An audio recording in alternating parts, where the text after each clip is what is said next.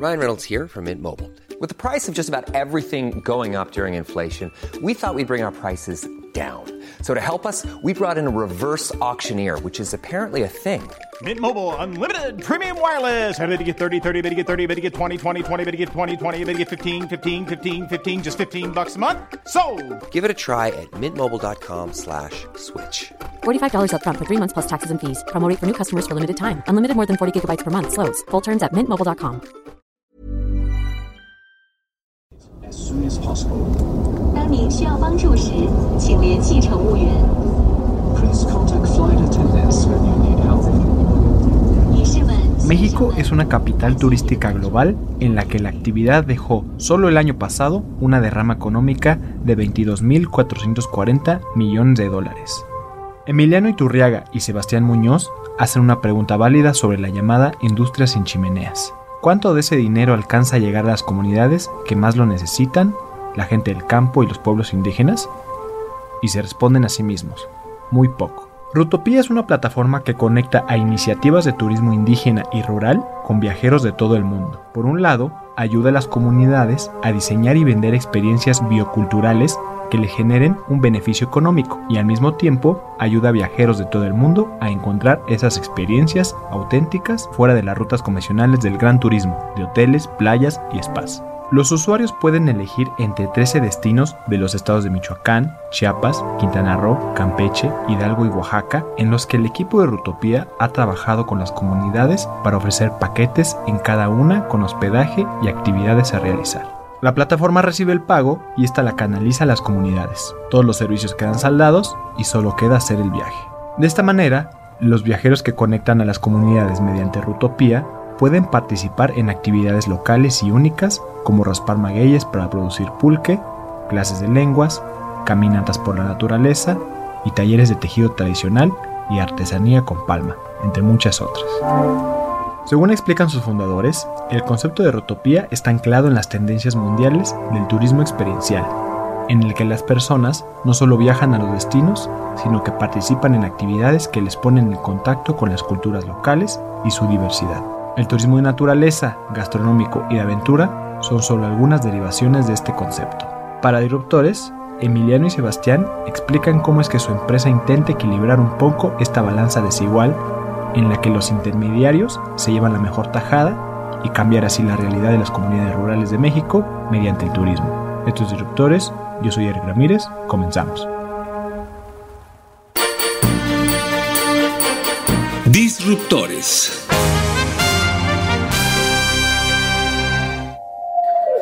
Es una plataforma que conecta a iniciativas de turismo indígena con viajeros de todo el mundo. O sea, por un lado estamos ayudando a comunidades o trabajando con comunidades para que ellos puedan diseñar y vender experiencias bioculturales y al mismo tiempo estamos ayudando a viajeros de todo el mundo a encontrar experiencias auténticas y fuera de las rutas convencionales.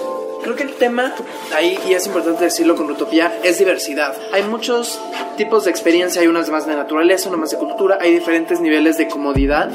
Creo que el factor común es que todas son experiencias bioculturales. Hay cuatro dimensiones que nosotros siempre marcamos a cada una de las experiencias que diseñamos, que son cuerpo, mente, corazón y espíritu.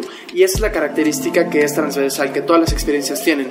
Pero Fuera de eso, hay mucha variedad. Por ejemplo, hay desde quedarte en casa de Doña Mari hasta hoteles cuatro estrellas con la mejor calidad del mundo, pero que siguen siendo comunitarios. Más allá de una relación cliente, este, de servicios, hay una relación muy cercana con tu anfitrión.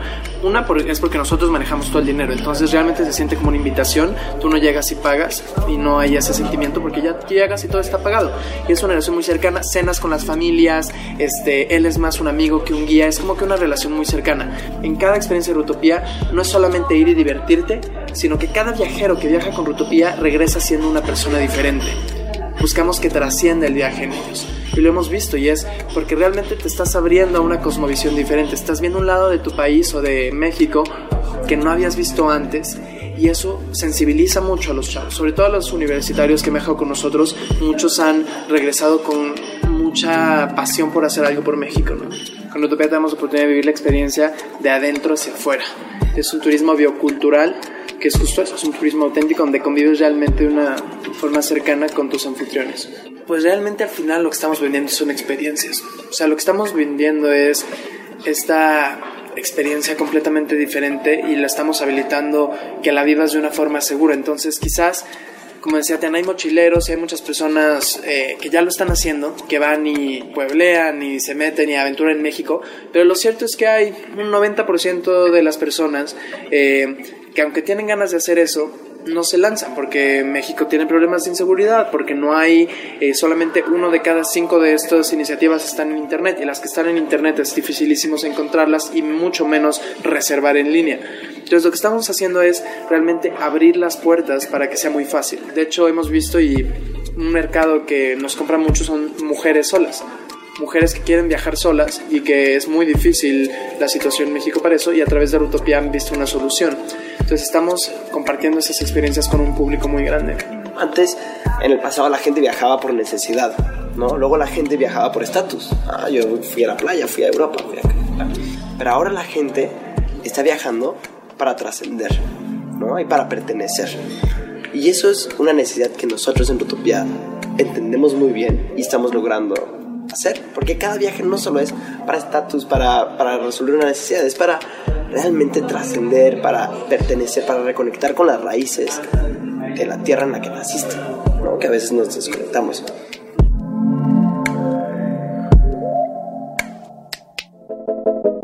Fieles a la reputación de su alma mater, el TEC de Monterrey, los muchachos buscan inyectar a los proyectos de comunidades sustentabilidad económica y construyen junto con ellas un plan de ruta corporativo que sea atractivo y rentable en el largo plazo, estableciendo precios de manera correcta, aportando valor agregado a las experiencias, desarrollando el marketing y en general refinando los detalles que hagan atractivo al producto. A dos años de haber sido creada, Rutopía ha ido ganando reconocimiento de alto perfil por su valor social y disruptivo. De manera reciente, los muchachos fueron reconocidos con el Holt Prize, de manos del expresidente de los Estados Unidos, Bill Clinton, lo que les granjeó un capital semilla por un millón de dólares. Asimismo, el gigante Airbnb los contactó para formar una alianza en la que ofrecerá las experiencias curadas por Utopía en su plataforma. Esto, explican, les dará mayor visibilidad a las comunidades y pone de manifiesto el valor de la propuesta. Según explican, el plan de ruta para la empresa es ampliar su exposición al mercado internacional para hacer frente a la estacionalidad de la industria. Al momento, 70% de los viajeros que acuden a Rutopía son de origen mexicano. En cuanto más integración de turistas extranjeros haya, se podrá hacer del turismo una fuente de ingresos constante durante todo el año para las comunidades. Aunque la sustentabilidad económica es una prioridad, los muchachos explican que en el ADN de la empresa está su carácter de compromiso social y de beneficio comunitario, guiando cada decisión. Es un aliado, definitivamente. Ellos tienen algo que no tenemos, que es la fortaleza de la tecnología y un know-how ya de 10 años en la industria. Y nosotros la fortaleza que tenemos y lo que le podemos aportar es que tenemos un know-how de años también trabajando con comunidades y tenemos esa liga para que ellos puedan accesar también a estos lugares que no están tan fácil. O sea, Airbnb no puede trabajar directamente con las comunidades de Rutopía porque se necesita un intermediario humano. No se puede hacer todo a través de un portal internet. Creo que no está relacionado con el tamaño de Rutopía en sí, pero nosotros por diseño, o sea, estamos hechos para poderles dar un buen servicio tanto a los viajeros como a las comunidades que quizás no es un modelo que haya, vaya a haber un crecimiento exponencial estilo unicornio, donde de una para otra vamos a trabajar con mil comunidades porque hay una curaduría, pero tampoco significa que tenemos que ser pequeños. O sea, nuestra tirada es, hay más de 2.700 comunidades en México que tienen estos problemas y que tienen estas iniciativas de turismo. Nosotros creemos que con Rutopía podremos llegar a hacer un cambio real sistémico. Y creo que el tema es más eso de que estamos diseñados para trabajar con este tipo de comunidades, que es algo que Airbnb o Booking o otras plataformas eh, simplemente no pueden hacer porque es una comunicación diferente, hay servicios diferentes que tienes que hacer y tú como comunidad eh, si quieres dar un buen servicio en Airbnb, por ejemplo, por decir algo, pues tienes que estar no en contacto una vez cada dos días o cada día en Internet, sino que tienes que estar constantemente, tienes que poder responder en varios idiomas, tienes que tener una buena atención al cliente, recibir pagos de alguna forma, tener cuenta bancaria. Hay diferentes barreras que no permiten que eso fluya bien, si no hay alguien que se encargue de eso.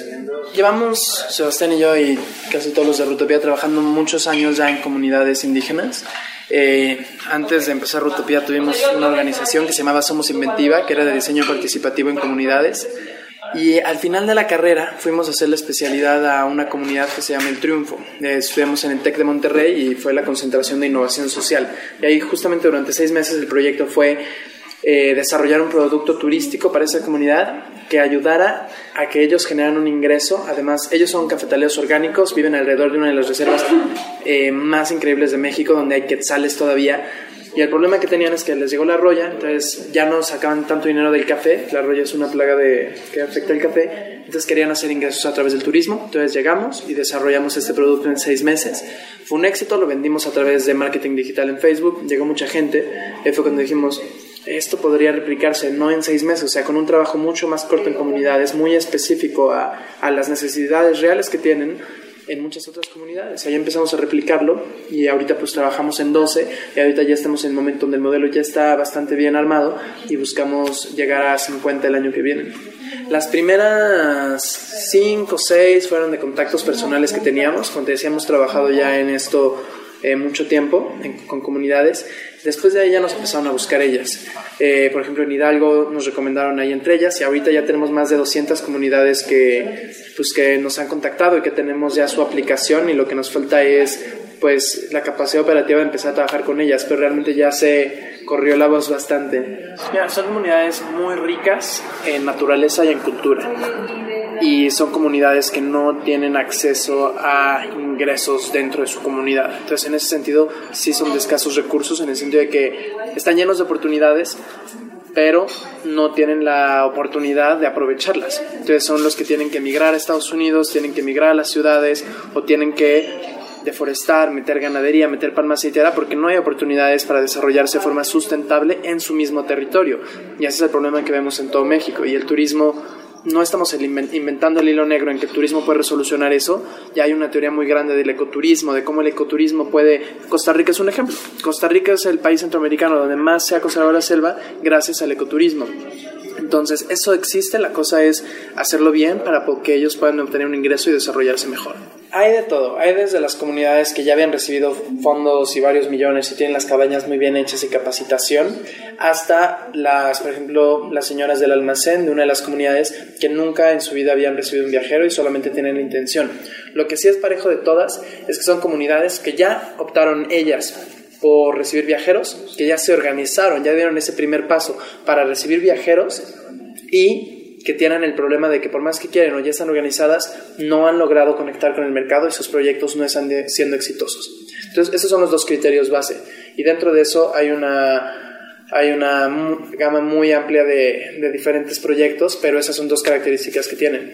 Sí, en, en una serie de visitas y llamadas nosotros llegamos a conocer todo lo que podría ofrecer la comunidad. ¿No? Ellos nos cuentan qué saben hacer, talleres, qué saben hacer y eso se convierte en talleres, ¿no? Que saben hablar y eso también se convierte en una clase, que saben cocinar y se vuelve en el platillo, ¿no? Entonces después de unas pláticas largas descubrimos qué riquezas culturales y naturales tienen y eso lo convertimos en una experiencia y con un proceso de iteración que es diseñamos una experiencia y la probamos y le preguntamos al viajero qué tal le fue, vamos perfeccionando la experiencia hasta que sea una asegurada con una calidad muy muy alta, que el viajero la pase muy bien y que la comunidad está contenta de, de recibir al viajero. Gran parte del valor que nosotros aportamos a las comunidades es que ellas empiecen a visualizarse como operadoras turísticas, ¿no? Es, en vez de ser una persona que ofrece servicios, es una empresa. Y la primera parte donde nosotros vemos que hay un gran área de aprendizaje es, por ejemplo, en poner un precio, ¿no?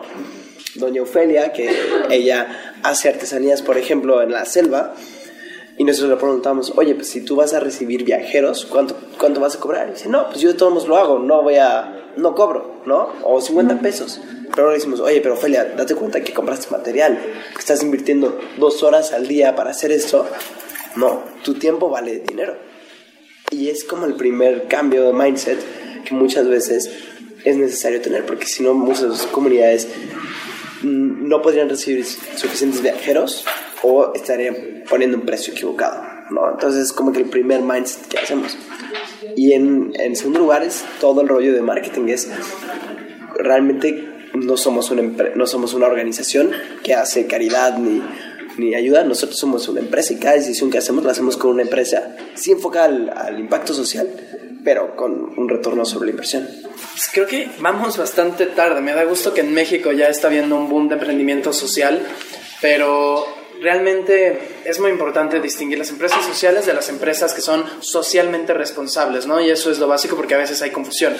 La empresa socialmente responsable es una empresa que tiene prácticas responsables socialmente, valga la redundancia. Ahora, eso debería de ser la base, eso no debería de ser un sello, eso no debería de ser un reconocimiento, eso debería de ser lo mínimo que necesitas para existir. De ahí debería partir para arriba. Ahora, una empresa social es que su fin es justamente crear impacto y solamente se utilizan los negocios para crear impacto. Y creemos que realmente esa es la única forma en que se puede hacer ya negocios en un mundo que pues necesita soluciones rápidas. Necesita soluciones rápidas porque no es la filantropía de la forma más convencional que puede ser tener tu fundación como empresa, es solamente un parche, pero puedes por otro lado tener muchísimas externalidades. Y creo que la forma de realmente cambiar el sistema es poniendo el impacto en el centro de tu organización y como decía Sebastián es tomar las decisiones con base en eso. Y eso es no solamente en el discurso sino en las cuestiones prácticas. Cuando vas a hablar de qué se tiene que hacer sí vas a ver cuál es más eh, rentable porque la empresa necesita seguir creciendo para seguir creando impacto pero también vas a considerar el impacto en cada decisión que tomes sí a mí un ejemplo que me gusta mucho eh, es una comunidad que, con la que trabajamos Ushushubi una vez uno de los primeros viajes que, que fueron para allá un grupo grande y es una comunidad que está en la selva maya, cerca de Acumal. Tenían alrededor de donde ellos comen, eh, a veces tienen que meter cosas de fuera de las ciudades cercanas, como iban envolturas y todo, y todo lo echaban un montoncito ahí en la selva, ¿no? Y ahí se iba acumulando la basura en la selva. Y llegó y los viajeros estaba increíble la experiencia. Y al final hubo como una pequeña sesión de feedback con los viajeros. Y sí fue, todos dijeron como, pues está muy padre todo, pero no, está un poco sucio, ¿no? Y es importante que alguien de afuera a veces te venga a decir lo que tú estás haciendo mal en tu comunidad en ese sentido. No estás haciendo mal, pero sabes algo que, que quizás tú no sabías que les importaba mucho y se quedó eso y que dejaron un buen ingreso esos viajeros con ese viaje. Y dos semanas después nos enviaron unas fotos los de la comunidad y con las utilidades que generaron de ese viaje contrataron un camión que sacó toda la basura de la selva. No, entonces es como en un ciclo, en un viaje, ya se empieza a ver el impacto positivo y ahora eso lo extrapolas y lo ves a lo largo de años y de muchos viajes y realmente se empieza a generar una conciencia porque al final un viajero de este tipo lo que busca es busca conservación de tradiciones y busca conservación de naturaleza. Lo más importante es que el turismo no es un fin por sí mismo. El turismo es un medio para alcanzar el fin y el fin es dar oportunidades de desarrollo sustentable y regenerativo en el México rural. Entonces, ese sería el fin para mí. Sí, yo diría que transformar por completo, o sea, y bueno, ya, eso ya está hablando de las comunidades, y transformar por completo la forma en la que viajamos. Que realmente viajar no solo sea ir a los lugares turísticos que conoces, sino que hayan miles de destinos turísticos don- a donde quiera que vayas y que sepas que vas a realmente entrar en contacto con la gente. Gracias por escuchar Disruptores en Spotify, Apple Podcast y Google Podcast. Te recomendamos escuchar las claves del mundo a través de las mismas plataformas.